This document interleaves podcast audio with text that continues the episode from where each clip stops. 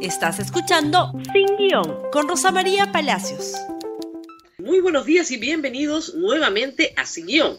Hoy vamos a hablar de ciencia. Sin ciencia no hay futuro. Es el hashtag que ha circulado en redes sociales en estos días. Y es una gran verdad, porque lo que ha demostrado esta pandemia es la imperiosa necesidad del Estado peruano de invertir en ciencia y tecnología. Y a pesar de todas las limitaciones y carencias, los peruanos han dado en realidad la posibilidad de obtener soluciones muy concretas para problemas graves. Empecemos con las buenas noticias. Una planta de oxígeno, ¿qué puede ser más valioso en este momento en el Perú? Hay una necesidad enorme y lamentablemente el Estado no tiene la posibilidad hoy de proveer de oxígeno a todos los hospitales y centros de salud, ni siquiera a las personas que lo compran de manera privada.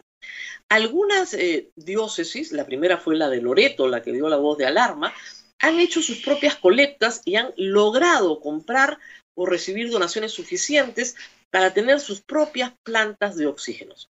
Tal es el caso de eh, la diócesis en Junín, Huancayo y Jauja. Gracias a Dios van a tener sus plantas de oxígeno. Pero fíjense ustedes lo que sucedió. La Universidad Católica, los ingenieros de la Universidad Católica, diseñaron esta planta de oxígeno, producida, por supuesto, en el Perú, diseñada en el Perú, con un prototipo económico, eficaz, que podía llevar oxígeno de manera rápida a poblaciones muy necesitadas. La cosa iba muy bien, pero la semana pasada, un reportaje de IDL Reporteros que yo comenté en este programa, pues dio cuenta de que el Ministerio de Salud le ponía trabas a la certificación de esta planta de oxígeno, ya comprada, ya lista para ser llevada al centro del Perú. Le ponía trabas, no la DGMIT se demoró unos 3, 4 días en dar los permisos, sino la Dirección de Mantenimiento, perdón, la Dirección de Equipamiento y Mantenimiento del MINSA. Porque sacó una ficha técnica sin fecha, diciendo que a partir de ahora los equipos de provisión de oxígeno, estas plantas de oxígeno, no podían tener filtros de aceite. Y el de la católica tenía un filtro de aceite. Y por lo tanto, no procedía. Ojo, reitero, una planta diseñada en el Perú por ingenieros peruanos, comprada con una colecta pública, con donación de la empresa privada y de empresas mineras del centro del país para proveer de oxígeno a los hospitales del MINSA, del propio MINSA, que no tiene oxígeno. Y una dirección en el Ministerio de Salud prefería que no tuvieran nada a que tuvieran esta planta porque había un filtro de aceite y les parecía que ese filtro de aceite iba a tener problemas. Esto es un disparate completo, como ustedes comprenderán, en medio de una pandemia y de una necesidad desesperada. El día sábado, nos acaba de informar felizmente Monseñor Barreto, el MINSA ha levantado todas las observaciones y las plantas están llegando este jueves al centro del país. Cabe destacar, sin embargo, que la colecta tiene que pagar 250 mil soles de IGB por la compra de las plantas. Es decir, se hace una colecta para proveer un recurso que debería proveer el Estado y el Estado te cobra 250 mil soles de IGB, aunque usted no lo crea. Segundo, pruebas rápidas moleculares. Anoche en el programa Cuarto Poder se ha difundido ya hace varios días en redes sociales esta importantísima investigación aplicada del doctor Málaga Trillo y de su equipo de investigación de cuatro jóvenes biólogos de la Universidad Cayetano Heredia. ¿Qué es lo que han diseñado? Han diseñado una prueba molecular, pero rápida. Es decir, lo mejor de todo, el estándar de oro, que es la prueba molecular para detectar el virus, a un precio muy económico y a gran velocidad. Es decir, se detecta el virus en minutos. La prueba molecular, como saben, puede durar hasta 48 horas. Gran avance que permitiría, ¿no es cierto?, en el Perú aplicar pruebas masivamente que se necesitan. Problema, ya terminaron la primera etapa, la primera etapa de la investigación. Está muy, ya todo muy avanzada. La primera etapa es la validación analítica estoy aprendiendo de ciencia. La segunda es la validación clínica.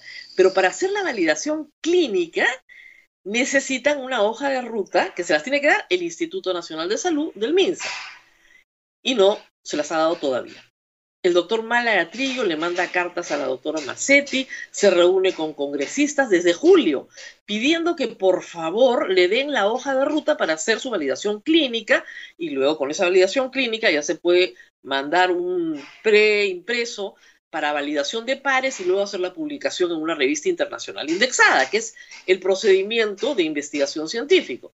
Bueno, está atracado en un problema burocrático en el Perú como si a nosotros, igual que con el tema del oxígeno, no nos preocupara mucho eh, un examen de prueba molecular rápido. Imagínense ustedes, con lo importante que es un esfuerzo particular, igual que el primero, el de la colecta. Tercer caso, varios investigadores de datos, es decir, especialistas en estadística, estadística matemáticos, epidemiólogos, que trabajan con data, le piden sistemáticamente al Ministerio de Salud que abra su data para poder trabajar que las proyecciones, la perspectiva, lo que creen que va a suceder con la pandemia. Reiteradamente, el Ministerio de Salud no les da la data completa. La pregunta es ¿por qué? Sin ciencia no hay futuro. La ministra es una mujer científica. Tiene que abrir esta información para que todos puedan trabajar y lograr resultados que pueden ser muy útiles, como los dos anteriores, justamente en la lucha concreta y aplicada de la ciencia a la pandemia. Sin información no podemos saber cuál es la velocidad del contagio. El tema central acá, el tema realmente importante es saber a qué velocidad se contagia esta enfermedad hoy en cada circunscripción. El Perú es muy heterogéneo no somos iguales geográficamente, no somos iguales en costumbres, no somos iguales en hábitos sociales. Por lo tanto, es necesario saber a qué velocidad contagia la enfermedad en cada circunscripción. ¿Y qué hacemos con eso? Se toman medidas. Ahí donde la velocidad es muy alta, sí, efectivamente, se tendrá que ir a cuarentena. Donde la velocidad es muy baja, se tendrán que tomar otras medidas. Y acá viene un gran debate también.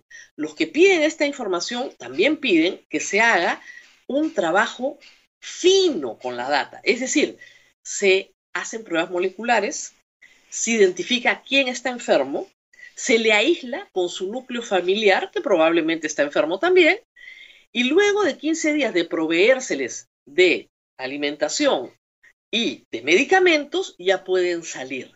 Si se hace eso masivamente, la enfermedad detiene su expansión, detiene, no desaparece la enfermedad, pero se detiene la expansión.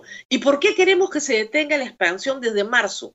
Porque no tenemos la capacidad sanitaria para atender una ola de enfermos una y otra vez. Se tiene que espaciar el contagio. ¿Hasta cuándo? Hasta que llegue la vacuna. La doctora Massetti, el fin de semana, durante la semana pasada, dijo que efectivamente se estaban comprando un millón de pruebas moleculares y que venía ahora sí una etapa de testeo masivo. Sin embargo, el primer ministro ha dicho ayer, y cito, no es tiempo de pruebas moleculares masivas eh, porque el tejido de contagios ya es comunitario, ni, ni trazado de contagios, perdón, porque el contagio ya es comunitario. Y eso es lo que también están diciendo otros expertos que dicen ya no vale la pena. Con lo cual, parecería ser que esa opción científica pues ha sido descartada, ya no vale la pena, hay que contagiarnos todos y ahí vamos, porque es comunitario. No se puede rendir uno tan fácilmente y muchos científicos han dicho, perdón, esto es lo que el Perú debe haber hecho en marzo, pero puede seguir haciéndolo ahora. Tal vez no en ciudades donde ya efectivamente el contacto está absolutamente generalizado, como Iquitos, no vale la pena. Con 71% contagiados ya no vale la pena. Pero sí en otras circunscripciones del país donde por supuesto que se puede hacer. Se identifica a la persona enferma, se le aísla con toda su familia, la que vive con él, ¿no es cierto? Se le provee de atención médica y de alimentos, que es muy importante para que no tenga que salir a buscarlos, y se asegura el Estado que esa persona no salga, no salga y no contagie a nadie más. Ella y su grupo. Y así vas avanzando barrio por barrio, manzana por manzana. Es evidente que buscar todos los contactos de esa persona es más difícil, pero con que se aísle a su grupo familiar ya se ha avanzado bastante. Bueno, eso es lo que se tiene que hacer. Eso es simple y llanamente pedirle el servicio a la ciencia para poder detener la expansión de la enfermedad. Hoy estamos en un sálvese quien pueda, las iniciativas privadas son las que están teniendo más interés porque estamos viendo claramente que en el mismo gabinete no hay un consenso sobre qué es lo que se tiene que hacer. El ministro de, el primer ministro, antes ministro de Defensa, tiene una visión de acción cívica militar, de llegar, proveer algunas cosas y luego retirarse. Y creo que la ministra sí, todavía quiere hacer test moleculares masivos para poder hacer el rastreo de dónde está la enfermedad, aislar el tiempo que dura y detener la velocidad del contagio. La enfermedad se está duplicando. Este fin de semana se informó que se duplica cada 46 o cada 42 días, depende de la data que se tome. Es una forma todavía muy rápida de contagio, por lo tanto hay que detenerla. ¿Cómo se detiene? De esta manera. Sin ciencia no hay futuro, no todos somos científicos, pero una sociedad educada conoce de ciencia, sabe, por ejemplo, qué cosa es un medicamento aprobado y qué cosa no lo es. Y no le venden cuentos, no viene un charlatán a decirle que chupe una piedra, ¿no es cierto? O que se pase la pata de conejo o que se tome el dióxido de cloro.